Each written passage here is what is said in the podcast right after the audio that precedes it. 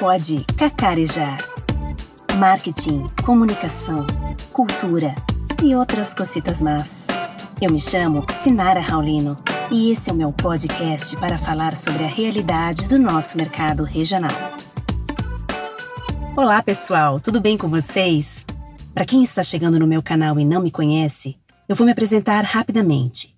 Sou profissional de marketing e comunicação, professora, e eu criei esse canal pois sempre quis desenvolver um projeto que abordasse a realidade local, através de estudos de casos, conversas, debates e outros formatos, sobre o mundo da comunicação e das organizações, com muita liberdade de opinião.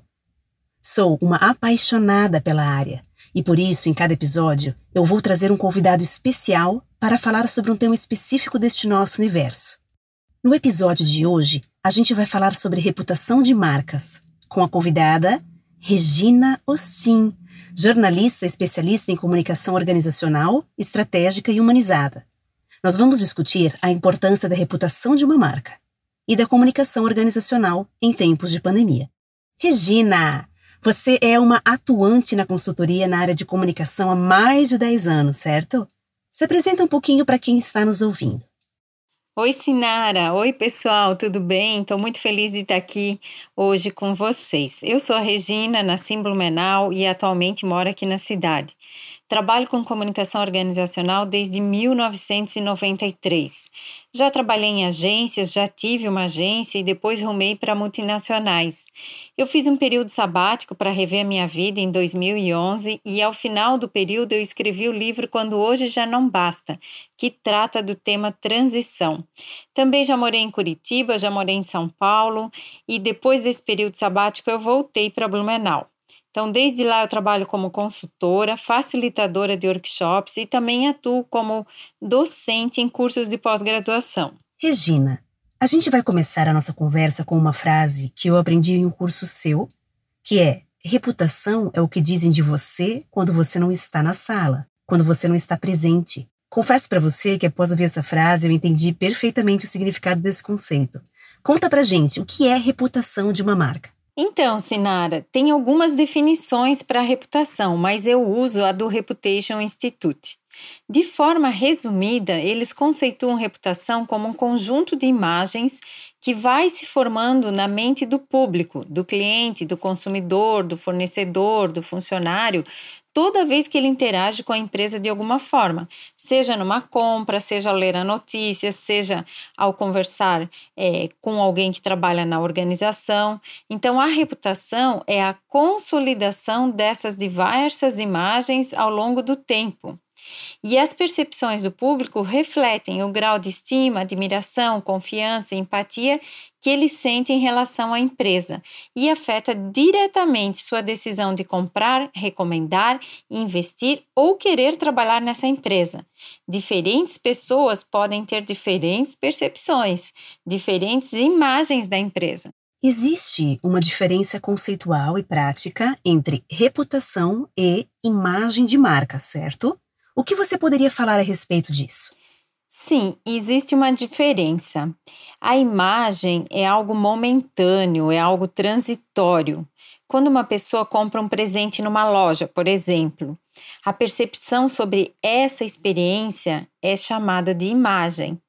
Uma imagem positiva, ela não é igual a uma reputação positiva.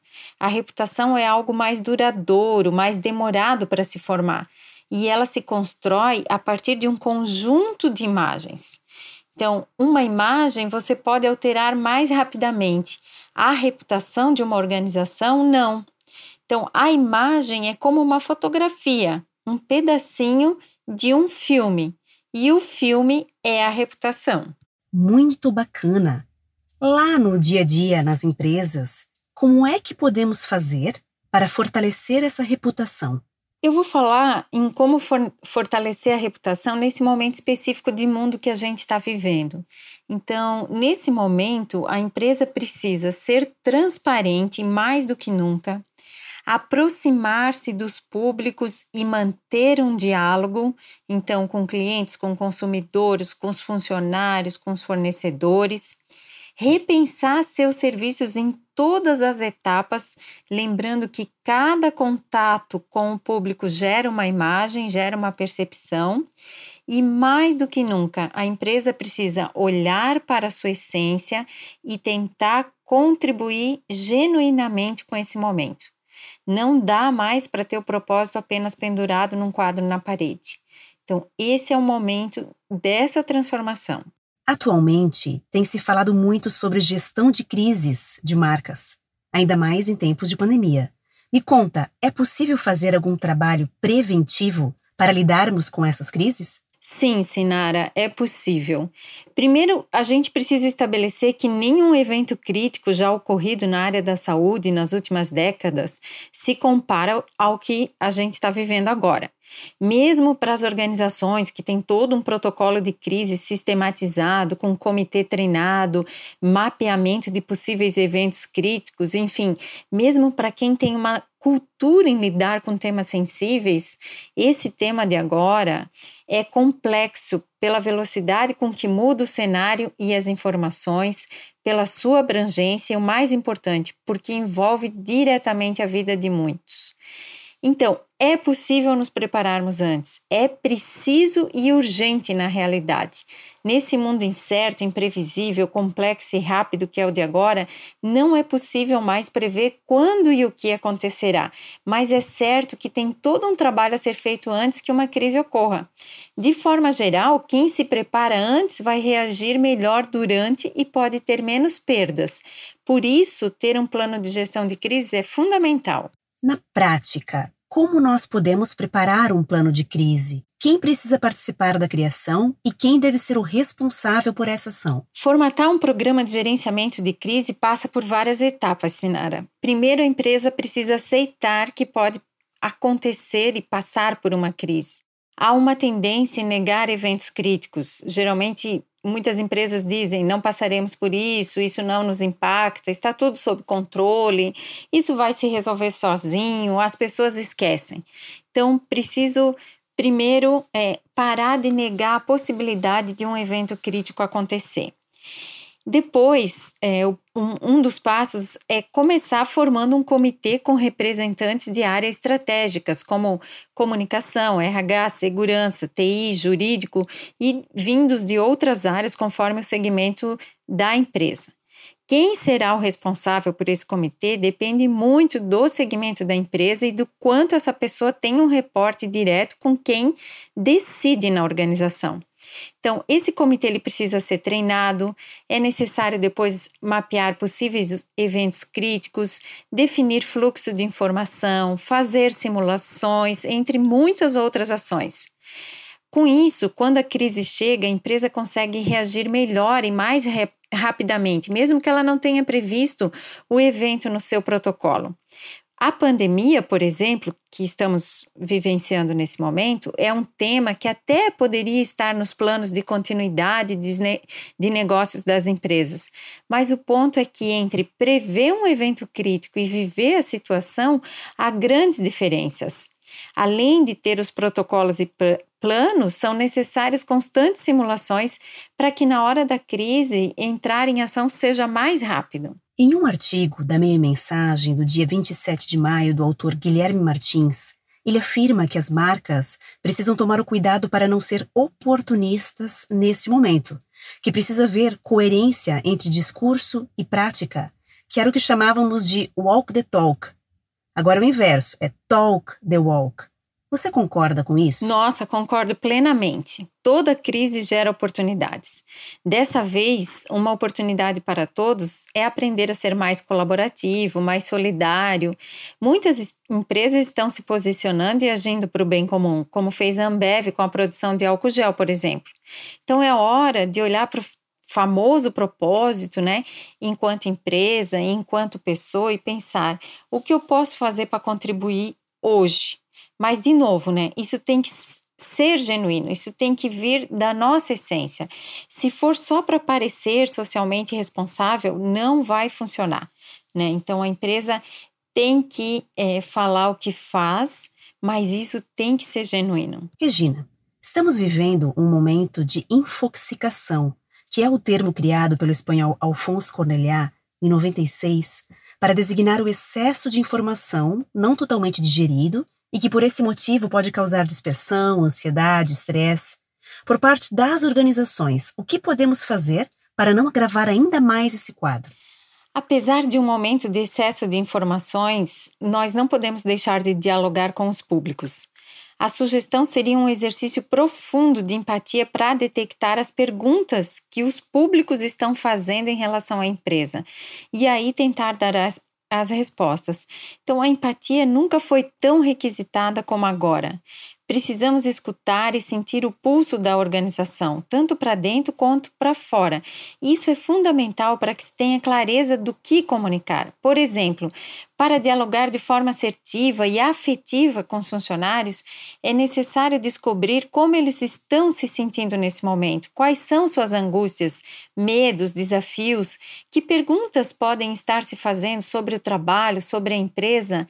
E ainda no caso dos funcionários, Sinar, é fundamental as empresas pensarem em apoiar o home office não é um home office normal que estamos vivenciando. É um home office com filhos, com trabalhos de casa, com uma situação de incerteza, com medo, né? E da mesma forma, a empresa tem que olhar para os outros públicos de relacionamento. É necessário estar próximo do cliente, entender seu momento, suas necessidades e analisar como contribuir. É momento de buscar alternativas em conjunto e momento de pensar o que, que os nossos clientes querem, o que, que eles precisam e como a gente pode atendê-los nesse novo cenário. Para finalizar, qual é o maior aprendizado para o nosso mercado regional nesse momento, no que se refere ao profissional de comunicação? Olha, eu acredito que as empresas que têm áreas de comunicação puderam perceber ainda mais o valor do trabalho dos profissionais dessa área. A comunicação é uma das ciências em evidência no século XXI. As novas tecnologias de informação e comunicação e todos os seus impactos toda essa transformação de mundo que a gente está vivendo, as mudanças nas relações pessoais e profissionais, nos obrigam a conhecer mais profundamente essa ciência e a ter uma área de comunicação na empresa. Faz tempo que a comunicação mudou de status no mundo e nas empresas. E dentro das empresas faz tempo que deixou de ser apenas o jornalzinho. Não que ele não seja importante, mas não é só ele. Ou ainda faz tempo que ela deixou de ser utilizada exclusivamente como meio para alcançar os clientes. De forma geral, a gente tem que pensar o seguinte: os profissionais de comunicação, eles contribuem para ampliar o entendimento de cenários complexos na visão dos diversos stakeholders, para que a tomada de decisão da empresa como um todo seja mais assertiva. O profissional contribui ainda com a análise dos objetivos da empresa e traça estratégias de comunicação para impulsionar esses objetivos, estabelece como e quando dialogar com os públicos de relacionamento e quais mensagens compartilhar, faz a gestão de temas críticos como o que a gente está vivendo agora, enfim, ele contribui com os negócios como um todo. No entanto, isso é muito importante. Para que a área possa cumprir seu papel, é fundamental colocar a área de comunicação no patamar estratégico. Em tempos de pandemia, muitos gestores, movidos pela emoção, Sinara, se expuseram desnecessariamente na mídia e arrastaram a reputação ladeira abaixo. E se você for pesquisar, são empresas em que a área de comunicação não estava no patamar estratégico, ou seja, não tinha o poder de opinar. Chegou o nosso momento, Cocó. Regina, esse é o momento para o convidado falar a respeito de algum projeto, iniciativa ou de seu trabalho atual. O que é que você pode compartilhar conosco? Olha, o meu trabalho está focado em contribuir com uma comunicação empresarial mais estratégica, com foco nos resultados e, ao mesmo tempo, mais humanizada, olhando sobretudo as pessoas. Também foco muito em ouvir a liderança e prepará-los para o diálogo cada vez mais necessário e urgente com o time, em fazer consultoria para as empresas que querem ter algo na área de gestão de crises e em planejamento de comunicação, e também é, agora estou realizando workshops de comunicação compassiva, ancorada na empatia, na escuta, no respeito por si e pelo outro. Basicamente é isso nesse momento. Você quer passar seus contatos para quem quiser falar contigo? Sim, é, Estou bem feliz de, desse momento nosso juntas. É, deixo aqui meu site, é reginaostin com H, H-O-S-T-I-N.com.br. Né? Quem quiser entrar lá no site, pode me passar um e-mail, pode me contatar por lá também. Né? Então, estou super à disposição. Agradeço esse momento. Estou muito feliz por ter participado com você, viu? E obrigada a todos. Um abraço. E assim a gente termina o programa de hoje.